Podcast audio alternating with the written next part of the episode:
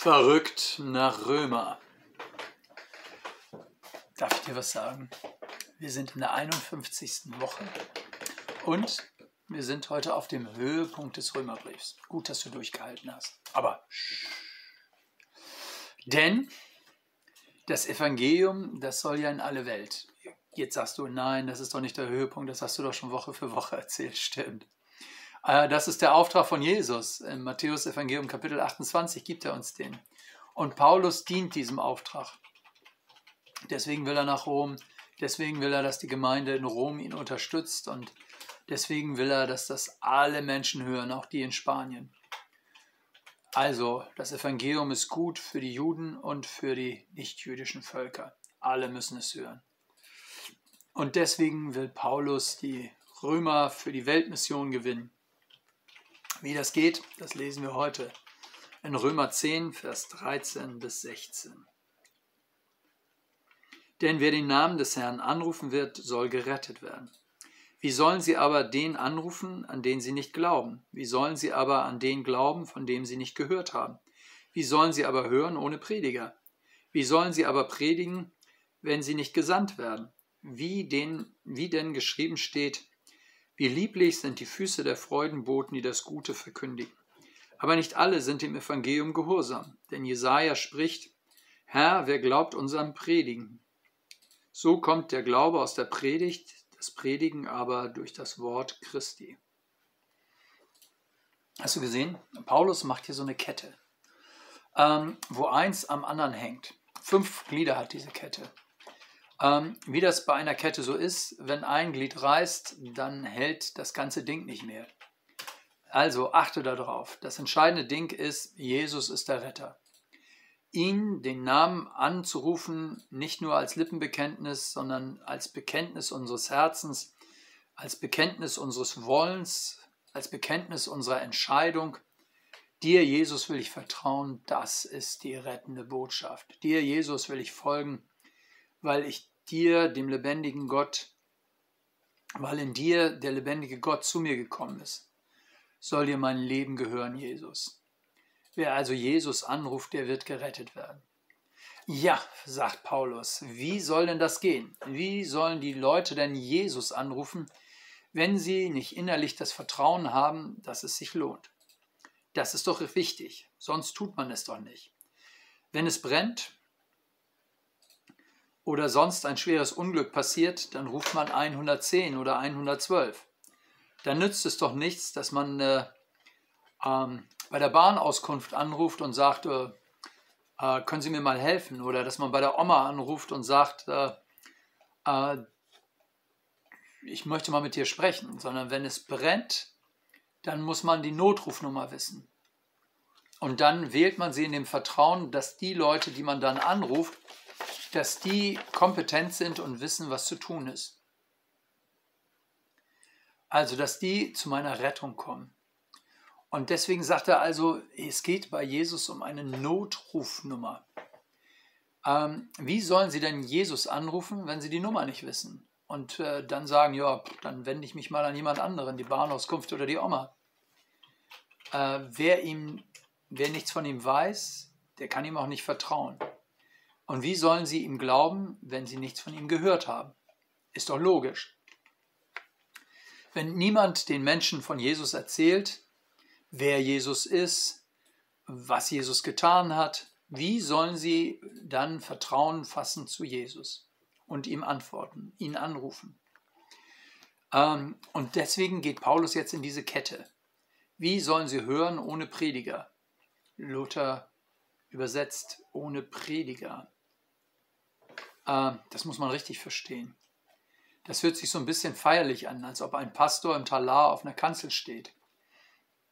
Hier im Griechischen das Wort heißt ohne Herold, als Bote reden. Die hatten ja damals äh, keinen Rundfunk, kein Fernsehen, keine Zeitung. Das heißt, es gab damals so Botenläufer.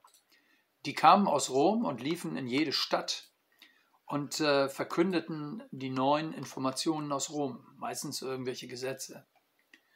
Äh, und dazu standen sie auf den Marktplätzen, machten Lärm, klingelten, bliesen die Trompete oder was auch immer. Die Leute kamen zusammen und hörten die neuen Informationen. Also was sie jetzt an Steuern zu zahlen haben oder dass der Kaiser Geburtstag hat und ihnen irgendwie einen ausgibt oder was auch immer. Ähm, das waren nicht Informationen über nette Sachen, äh, sondern wenn das verkündet wurde, war das egal, ob es nett war oder nicht nett. Es galt. Es hatte Gesetzescharakter. Es war sozusagen bindendes Recht. Sowohl im Positiven, wenn der Kaiser Geburtstag hat und einen ausgibt, wie auch im Negativen, wenn der Kaiser sagte, ihr müsst jetzt in den Krieg ziehen. Ähm, das sind hier die Herolde, die Verkündiger. Also, wenn Sie das hören, sagt Paulus, dann können Sie dem auch glauben, weil wir mit Autorität ausgestattet sind, der Autorität Gottes. Und äh, von dem, was wir Ihnen erzählen, hängt eben auch Ihr Leben ab. Sie müssen Informationen über Jesus haben, Sie müssen wissen, äh, dass es keine belanglosen Informationen sind, sondern dass wir im Auftrag des Herrn unterwegs sind. Und dann müssen Sie eine Entscheidung treffen.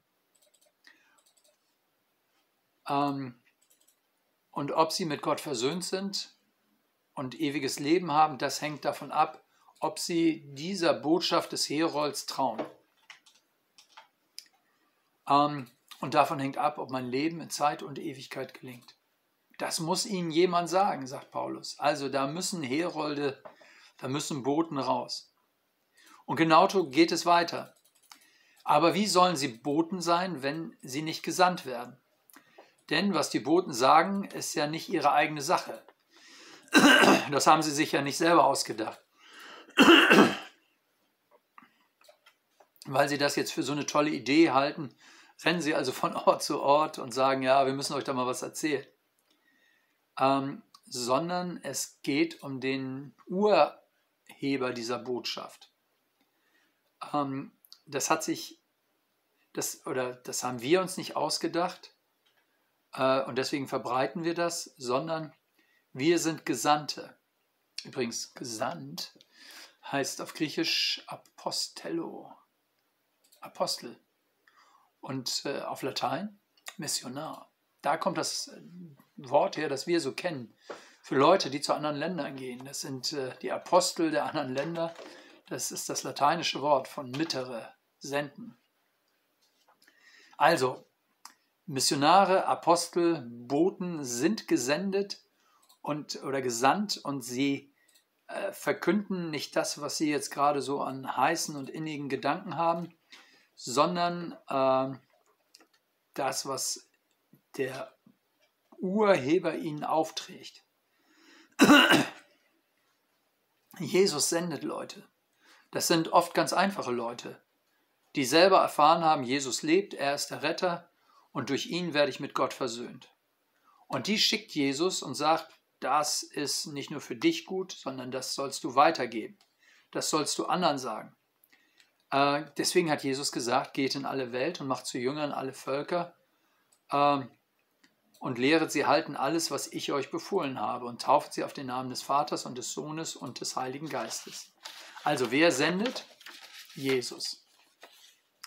Er will, dass die Menschen von ihm wissen, ihn kennen, ihn vertrauen und ihn anrufen. Verstehst du diese Kette? Ähm, das ist eine total gewaltige Kette. Wenn ich das nochmal in Vers 15b äh, hier aufnehme, da nimmt ja Paulus ein Zitat, wie lieblich sind die Füße der Freudenboten, die das Gute verkünden. Das klingt so ein bisschen missverständlich. Also das Gute, das klingt so ein bisschen nach Pediküre, schöne Füße, äh, interessante Worte. Ähm, aber es heißt eigentlich, die zur rechten Zeit das Wichtige verkündigen. Das sind die, die Freudenboten, das sind die rechtzeitigen. Äh, das sind die lieblichen Füße. Gott sei Dank, dass die gekommen sind. Wenn sie nicht gekommen wären, hätten, hätte ich nichts davon erfahren. Ich privat und auch wir hier in Norddeutschland. Wenn sich nicht Leute aufgemacht hätten, vielleicht sogar dafür gestorben wären, ähm, dann äh, hätte ich diese Botschaft nicht erfahren. Das sind die Füße, die rechtzeitig gekommen sind. Übrigens, äh, Freudenboten, Ähm, das sind äh, im Griechischen die Evangelisten. Ähm, also diejenigen, die eine gute Nachricht verkunden, Freudenboten eben. Und dann sagt Paulus in Vers 16, aber nicht alle sind dem Evangelium gehorsam, denn Jesaja spricht: Herr, wer glaubt unseren Predigten, Predigen? Also, die Botschaft von Jesus ist nie Zwang. Äh, es geht nicht automatisch, man hört es und man glaubt es. Sie wird also nicht aufgenötigt. Äh, du kriegst ein Angebot und in einem anderen Brief sagt Paulus, wir bitten an der Stelle von Jesus Christus, lasst euch versöhnen mit Gott. Ähm, und das entscheidet für, über unser Leben. Äh, aber bitten kann man ablehnen. Man muss nicht darauf horchen, man muss ihm nicht entsprechen. Äh, Gehorsam dem Evangelium heißt, gegenüber heißt also, ich gebe dem, was ich in der Bitte höre, recht und sage, ja, das brauche ich für mein Leben. Äh, ich bekenne meine Schuld und ich bitte um Vergebung. Und ich baue so quasi auf das, was Jesus für mich getan hat. Und ich sage, in Zukunft will ich jetzt auf dich hören, Jesus. Ich will deinem Wort folgen. Und wenn du mir zusprichst, dein, dir sind deine Sünden vergeben, dann nehme ich das für bare Münze. Wie denn sonst? Also, das ist dein Wort. Und, äh, und dein Wort will ich noch besser kennenlernen. Ich will noch viel mehr wissen, was du sonst noch sagst. Äh, Jesus hat das immer in der Bergpredigt so gesagt, wer mein Wort hört und es tut, der ist ein kluger Baumeister. Genau. Da möchte ich hinkommen, Jesus. Ich möchte auf dein Wort hören und äh, ähm, dieser Siegesnachricht der Freudenboten möchte ich trauen. Ähm, und das ist doch klar, wenn ich diese Siegesbotschaft angenommen habe, ähm, dann reihe ich mich in diese Kette des Paulus ein und sage, okay, jetzt habe ich sie gehört, damit bin ich auch Träger dieser Information und mach weiter. Und erzähl wiederum anderen, dass Jesus der Retter ist. Ähm, ihr merkt, Paulus will die Römer gewinnen, aber er stellt das in einen Zusammenhang, der eben nicht nur die Römer oder die Griechen meint, sondern auch die Elmshorner. Äh, auch dich, wenn du das hier im Internet hörst und gar nicht äh, aus Elmshorn, Rom oder Griechenland kommst. Ich wünsche dir, dass du verrückt bist äh, nach Römer oder vielmehr noch verrückt nach dem Gott, der äh, den Römer begegnen will. Ähm, für heute wünsche ich dir erstmal alles Gute und äh, be blessed, dein Pastor Hardy.